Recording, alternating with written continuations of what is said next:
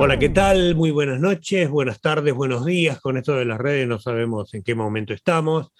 Eh, creo que todavía me llamo Sergio Marchi y esto vendría a ser eh, la versión digital de Futuro Imperfecto o un pasado perfecto, podríamos decir, con lo que está pasando ahora.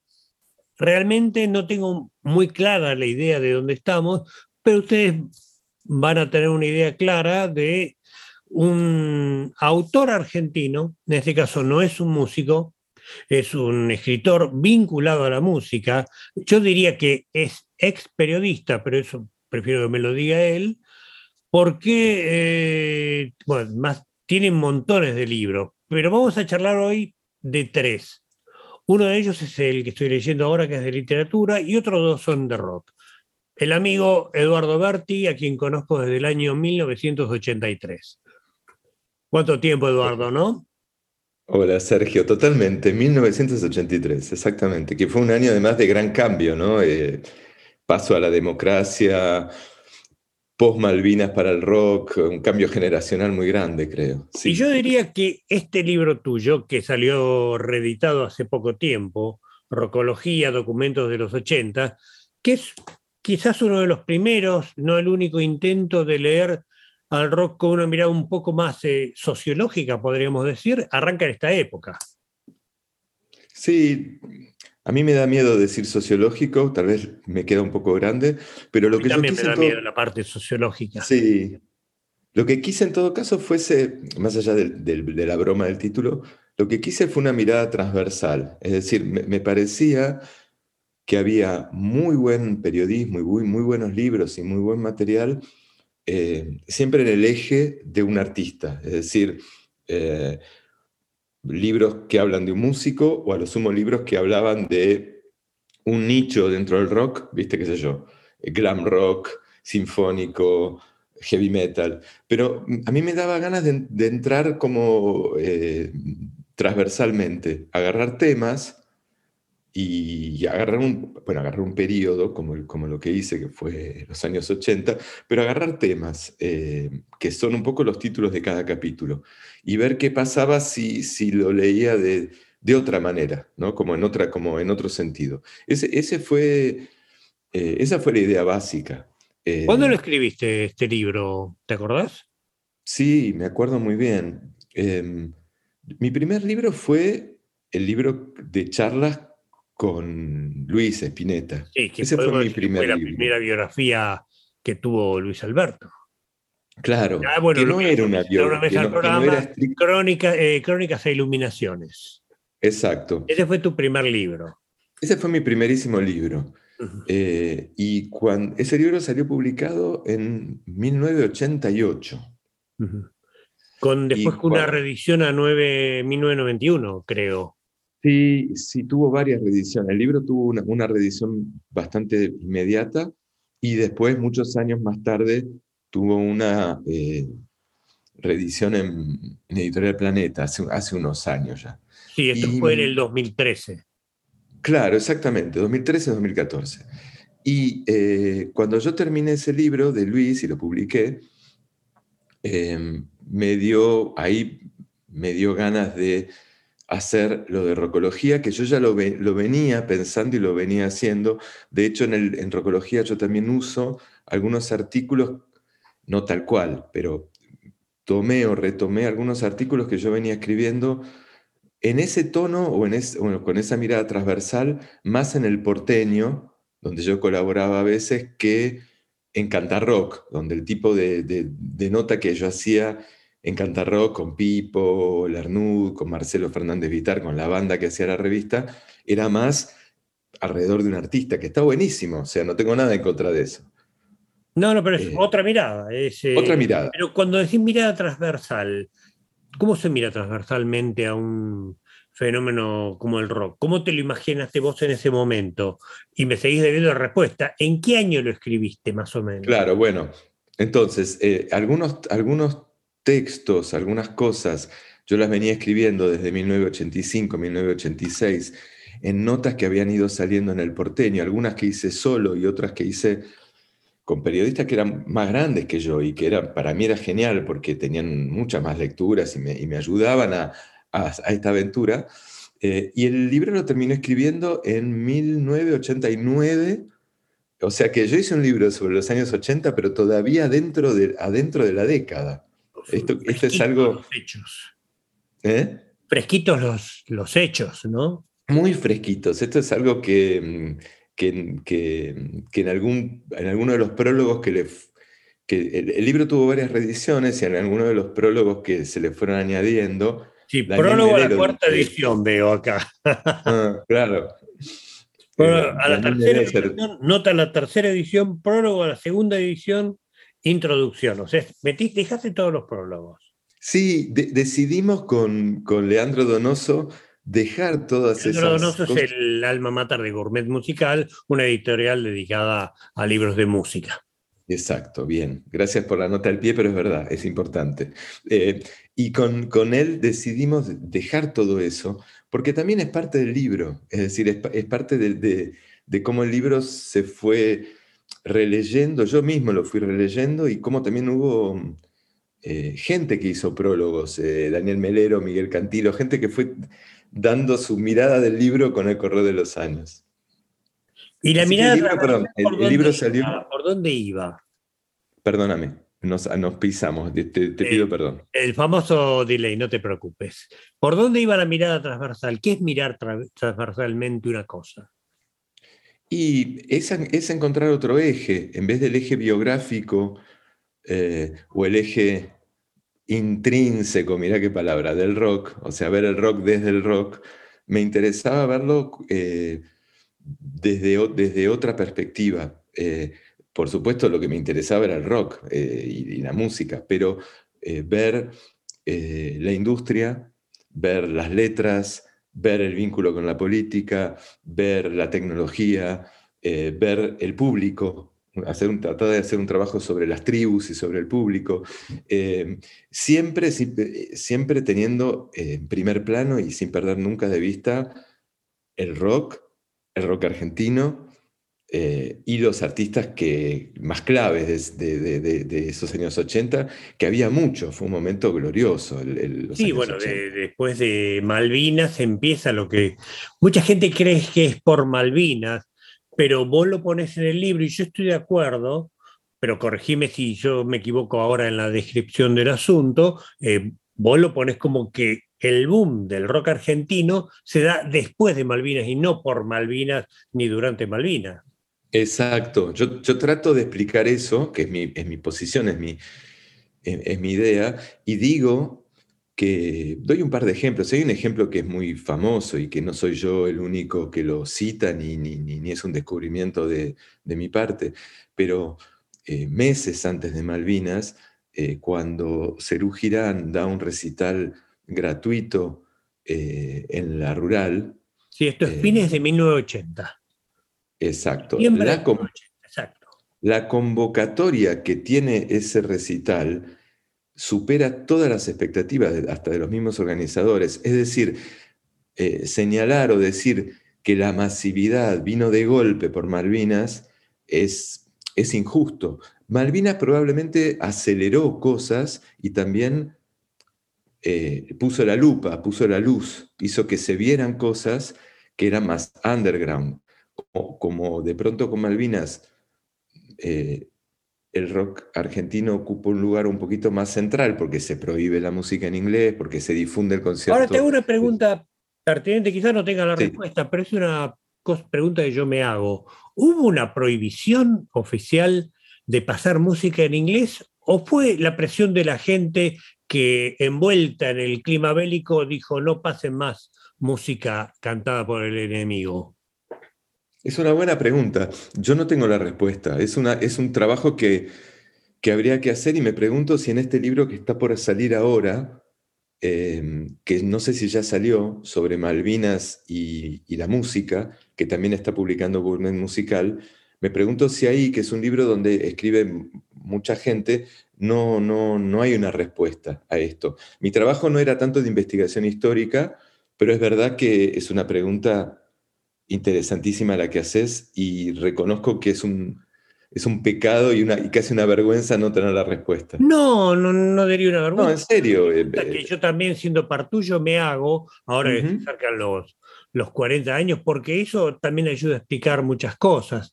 Eh, yo no sé si hubo una prohibición, me parece que hubo una presión de la gente y enseguida las radios se plegaron al entusiasmo que había despertado la invasión de Malvinas. Pero Malvinas es solo uno de los temas. Y bueno, también el festival, no sé si lo tocas en el libro. Yo me acuerdo que cuando leí esto, eh, a mí me abrió mucho los ojos en su momento. Lo leí en un verano, tipo, no sé, el libro habrá salido en el 92, ponele. No, el libro la, primera vez salió a fines del 89. Ok, yo lo habré leído, suponte, 91, 92.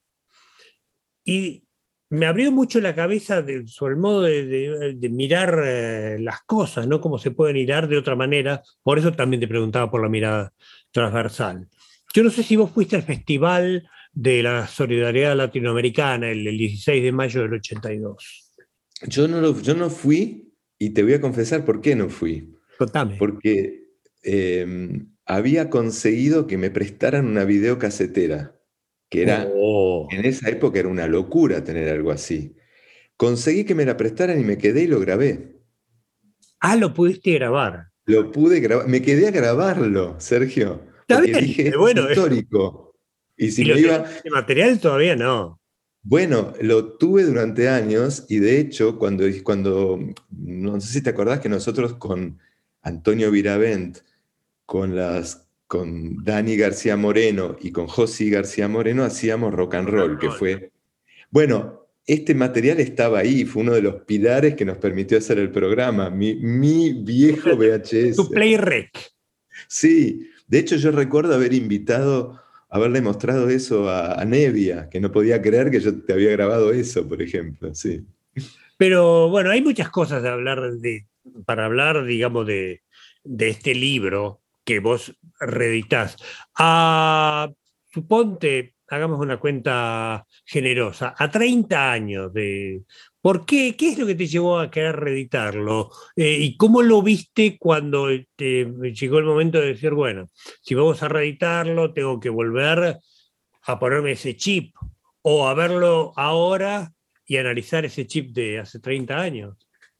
Sí, em, mira, la verdad que es un libro, cuando, cuando yo publiqué este libro, Rocología, siempre pensé que era un libro que iba a tener vida corta, a diferencia del de Spinetta. ¿Por qué? Por, no por mí, por, por Spinetta. O sea, yo sabía, sospechaba que por la trascendencia y por el monumento que yo ya sentía en ese momento que ya era la música de Luis, ese libro iba a perdurar. Y, siempre pensé... Una fuente de consulta para el mío también, obviamente.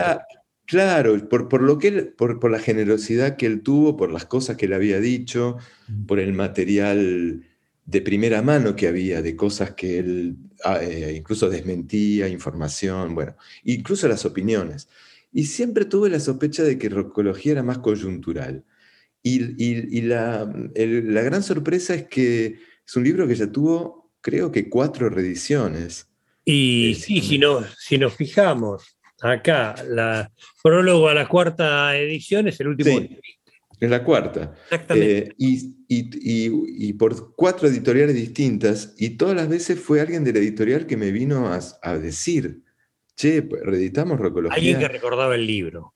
Alguien que recordaba el libro. Y yo creo que finalmente el libro eh, no es coyuntural por la misma razón que no lo es el de Luis porque el rock de esos años es otro monumento de alguna manera. Eh, es, es, realmente muy, muy, fue muy fuerte.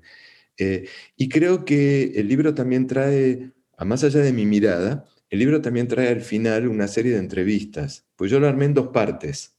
¿no? Yo hablaba de, de la mirada transversal, pero más allá de eso, yo le, le, añadí una segunda parte que se fue, es la parte que fue creciendo con las reediciones. La primera no la toqué, pero la, la segunda va creciendo con los años. Y ojeando, por eso desvío la mirada. No, está muy bien. Y ahí hay, me acuerdo una entrevista que yo le hice a Lito Nevia especialmente para el libro, una entrevista eh, que yo le había hecho a En el nombre del padre, capítulo 11. Claro, un par de entrevistas con Fito que yo... Eh, reutilicé un par de entrevistas con Soda que reutilicé, bueno, etcétera. Una entrevista con Melero, pero eso ya fui añadiendo después. Y, y creo que también eso es otra parte documental, porque lo que ellos decían en ese momento obviamente tampoco es lo mismo que, dirían hoy o que dicen hoy. Entonces creo que quedó como una foto también de una época. Eh, y yo lo quise reeditar, pero sin, sin tocarlo. Le, corregí dos erratas, errores mínimos, pero una fecha que me parece que estaba mal, y, pero no lo quiero cambiar porque, porque el libro se llama Documentos de los 80 y también es como mi documento, de cómo era... Como alterar un documento, claro. Sí, cómo pensaba yo. cambiarlo. Exacto. Ah, es hacer trampa, es utilizar la experiencia de ahora para mejorar el pasado. No, y además seguramente que lo, arruinaría, o sea, le quitaría... yo eso lo dudo. Es otro libro, haría otro libro. Bueno, en ese caso está bien.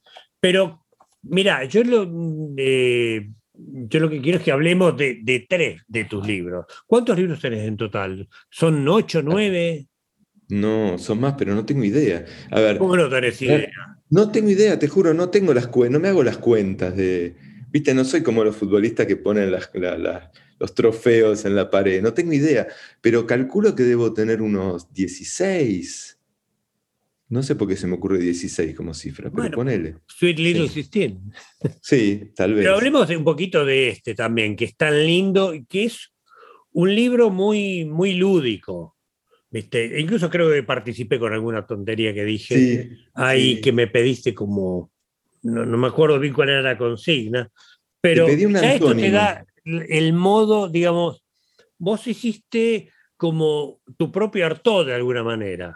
Es un libro que tiene inspiración de Artaud, es un libro medio artodiano, más que nada porque es medio surrealista, eh, te da la posibilidad de participar, viene con las cartas, que yo la verdad es que no me animo a, recortarlas, porque me parece que estoy profanando el libro. Cartas con las que vos das instrucciones de cómo participar. ¿Cómo se te ocurrió este libro que es, con perdón de la palabra, o a lo mejor con tu beneplácito, una demencia? Sí, tiene algo de demencia. Em, en el buen sentido, claro. En el buen sentido.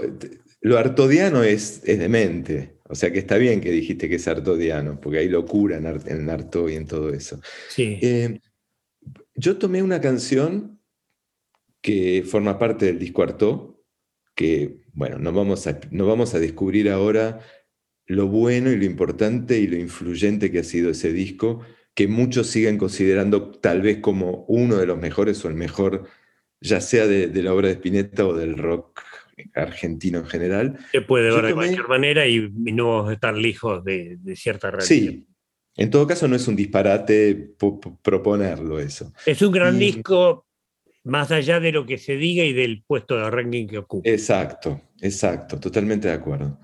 Y, y en ese disco, la canción más corta y la canción más minimalista, él es la que a mí siempre más me fascinó, sobre todo en cuanto a la letra, que se llama Por, en la que dice árbol, hoja, salto, luz, aproximación.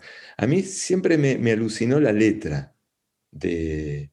Es muy lindo musicalmente el tema, es hermoso, pero a mí siempre me fascinó la letra porque, porque Harto es un disco que rompe con todo, ya desde la tapa, ¿no? Desde la tapa rompe con lo que uno esperaría que, sea la forma de tapa de un disco.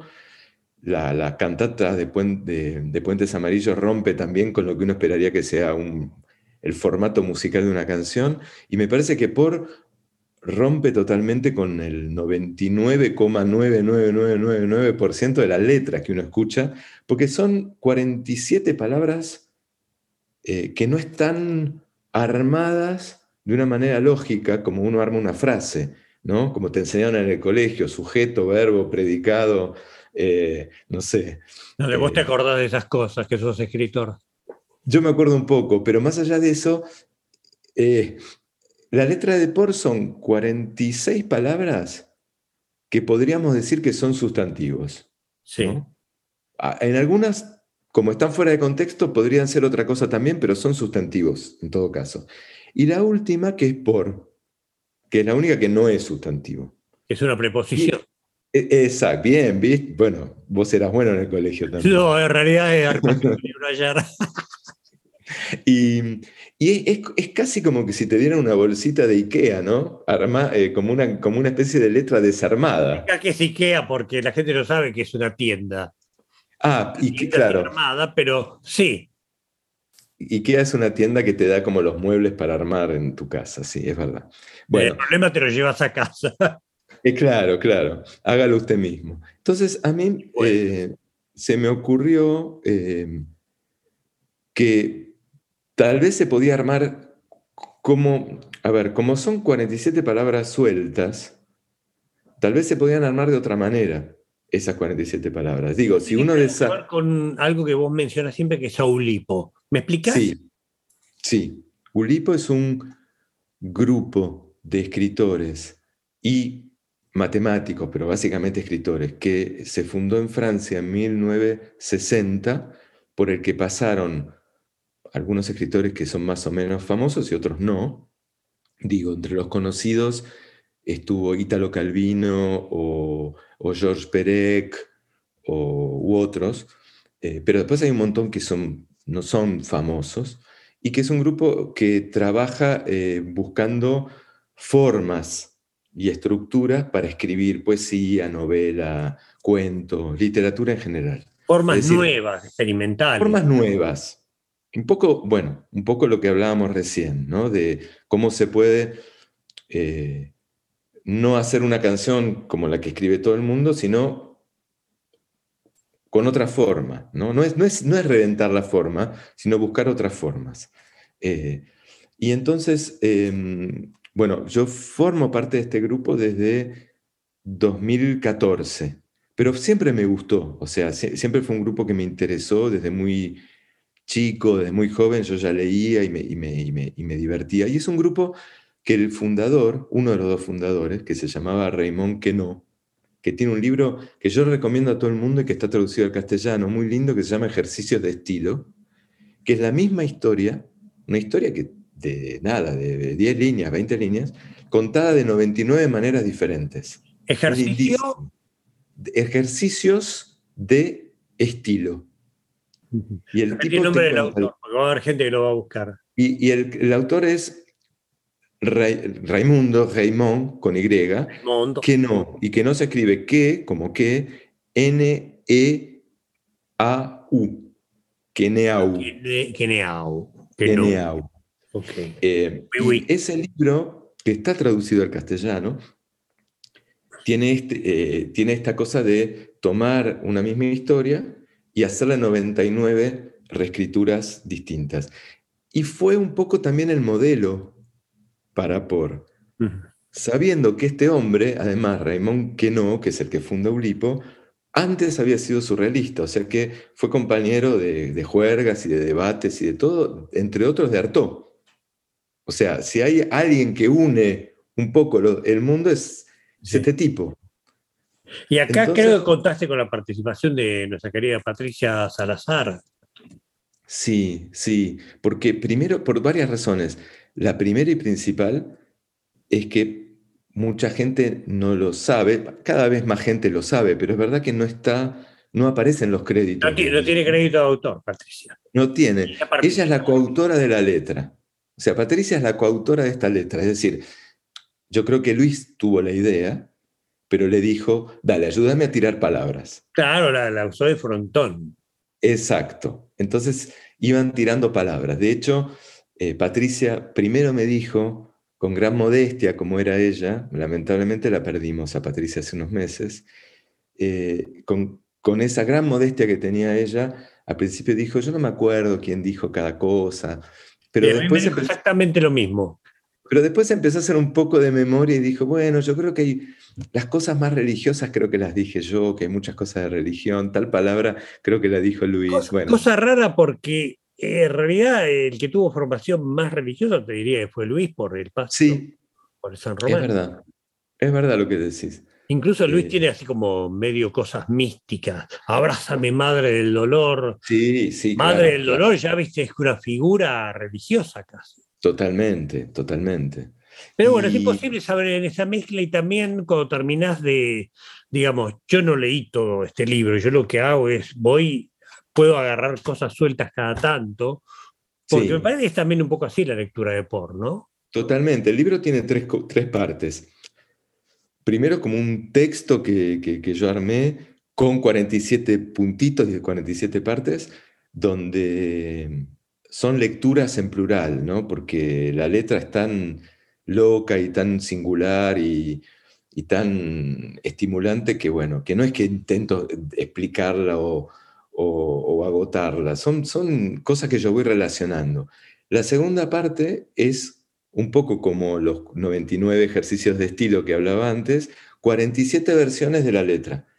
A lo que, y ahí, nació el libro. Esa es la parte que, que, le dio nacimiento al libro. El libro empezó realmente por esa idea. ¿Qué pasa si yo ordeno esas palabras de otra manera. La primera idea que se me ocurrió es la más obvia, porque creo que es el, una de las formas de ordenar que tenemos todos en la cabeza, que es el orden alfabético. Es algo que nos sale desde la escuela. de hecho, la más obvia era hacerla al revés. También, también, es verdad. Eh, yo probé también ese tipo de cosas, hacerla al revés, ponerla, hacerla como en espiral, probé varias. Y, bueno, 47, exactamente. Y son 47. Lo que pasa es que de, las primeras en las primeras yo tomaba las 47 palabras y las reordenaba. Y después fueron apareciendo ideas que me obligaban a no, a no poder tomar las 47 palabras. Por ejemplo, solamente los sustantivos femeninos, solamente los sustantivos masculinos. Eso ya te obliga a eliminar palabras. Entonces, yo, me llevó mucho tiempo, pero porque yo me tomé el tiempo. O sea, hacía una serie después paraba y ¿viste? tomaba distancia y volvía con ideas nuevas. Y Patricia fue una gran cómplice porque me, primero porque me, me, dio manija, me dijo que le gustaba la idea, y de pronto me tiraba preguntas o me decía, no probaste por este lado, bueno, cosas por el estilo. Fue muy lindo. Sí, bueno, como, era Patri, ¿no? ella me hablaba mucho de, de, eso que estaban haciendo y Ulipo y me contó, bueno, después del encuentro que tuvieron con Cata ahí en, no sé si fue en Bordeaux o en París. En París, fue un lindo encuentro. Que, sí. vieron, que, que, ella volvió tan bien de ese viaje. Sí, le, hizo refresh en el alma este viaje, me contó y creo que hasta me mostró fotos.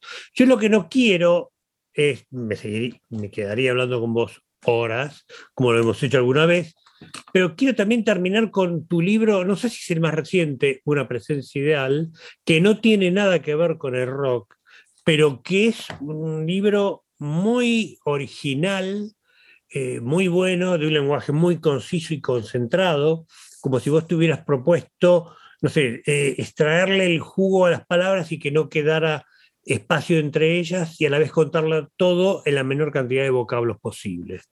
Eh, para hacer como una introducción, eh, este es un libro que vos corregime. Vos escribiste por una invitación eh, que te hizo un hospital a hacer una residencia literaria o médico literaria. ¿Estamos en lo correcto? Mira, a ver, sí es el último libro mío que salió en Argentina me invitó a un hospital de, una ciudad del norte de Francia, la ciudad se llama Rouen, es la ciudad donde, donde, de Flaubert, donde, la ciudad donde transcurre Madame Bovary. Y me invitaron a que yo pasara eh, dos, tres semanas en una unidad del hospital, en la, unidad de cuidados paliativos, eh, y todo lo que ellos pretendían y lo que pensábamos que iba a ocurrir era que yo iba a escribir un texto de cinco páginas, siete, eso era todo. Eso era todo. A cambio de eso yo iba a, estar eh, casi como de, cámara oculta, de, testigo, viendo el trabajo del personal sanitario. Y la experiencia fue tan fuerte. Fue, y, la gente, el personal sanitario me contó tantas cosas y a mí me pasaron tantas cosas que cuando me quise dar cuenta tenía tres cuadernos, yo escribo mucho a mano la primera versión, tenía ah. tres cuadernos llenos de apuntes y sentía que escribir siete páginas era mm, imposible para lo que yo estaba, mm, lo que me estaba ocurriendo y lo que yo estaba viendo. Eh, Viste como cuando estás frente a un paisaje increíble y sacas una fotito y decís, no, esto no, no, no muestra nada de lo que yo estoy viendo. Entonces fui y les dije, miren, yo les puedo dar un texto de cinco o siete páginas, podemos dar las urras y estamos todos contentos, pero yo necesito escribir un libro, yo lo voy a escribir. Ahora, para escribirlo a mí me gustaría seguir viniendo, con o sin beca. Entonces rearmamos todo. Se replanteó todo, toda la residencia y yo escribí este libro que no nadie tenía pensado, yo en, primer lugar, que, existiera, eh, y, lo escribí en francés porque, porque no lo pude escribir en castellano. Fue la primera y única vez que me pasó algo así. Creo que porque es un libro donde yo le doy la palabra a las enfermeras, a los médicos. Yo no quise perder la forma de hablar de ellas. ¿O los grababas, tomabas nota? No, tomaba nota. trabajo? Tomaba nota más que nada, no los grababa. Tomaba nota. Eh, y además era un mundo que yo, es un mundo que yo descubrí realmente eh, en francés, incluso términos técnicos y todo eso. Entonces, bueno, em, ese es el libro que tiene una escritura simple, yo creo, en parte porque, bueno, porque en francés, mi francés es más simple, tengo como una paleta de pintor más chica, y también porque quise ir a lo esencial, y porque en un tema como el de los cuidados paliativos, donde se trata de cuidar a pacientes que están probablemente en sus últimos días de vida, o en todo caso con grandes dolores que pueden tener que ver en su mayoría con enfermedades terminales, me parecía que había que ir a lo esencial y, y, no perder el tiempo en firuletes y en adornos. Pero hay algo que, digamos, siempre hay como un... Es como si fueran cuentos que no son testimonios sueltos, no, no estás buscando contar técnicamente cómo se trabaja, sino que lo que trasladas son como formas literarias que tienen que ver con la hondura de lo humano ante la muerte o ante lo inevitable o ante lo no dicho, porque hay mucho. Ayer anoche leí un capítulo en donde alguien decía que el problema era la comunicación entre la familia. Creo que era como una especie de notaria de, de Sí, sí, sí, sí. Em, a mí lo que más me interesó contar, eh, no, em, a ver, uno, a uno le ha tocado, o, le, o probablemente le va a tocar, pasar por una situación eh, ya sea propio, ya sea por amigos o por familiares, y, estar en los pasillos o en la habitación de alguna unidad de un hospital, e incluso en una unidad como esta. Lo que, lo que es raro poder verlo de, nuevo, es un tema de perspectiva, como hablábamos de rocología. Lo, raro era poder verlo del otro lado del espejo, del lado del personal sanitario. Entonces, lo que yo me preguntaba y les preguntaba todo el tiempo a ellas, insisto con el femenino porque eran 99% mujeres, es ¿qué es, cómo, es la vida personal y profesional cuando te toca eh, trabajar y prácticamente pasar horas y horas de, tu semana en un mundo, en un ambiente donde la muerte es tan omnipresente? ¿Qué lugar hay para la vida? ¿Cómo, es la vida de esta gente?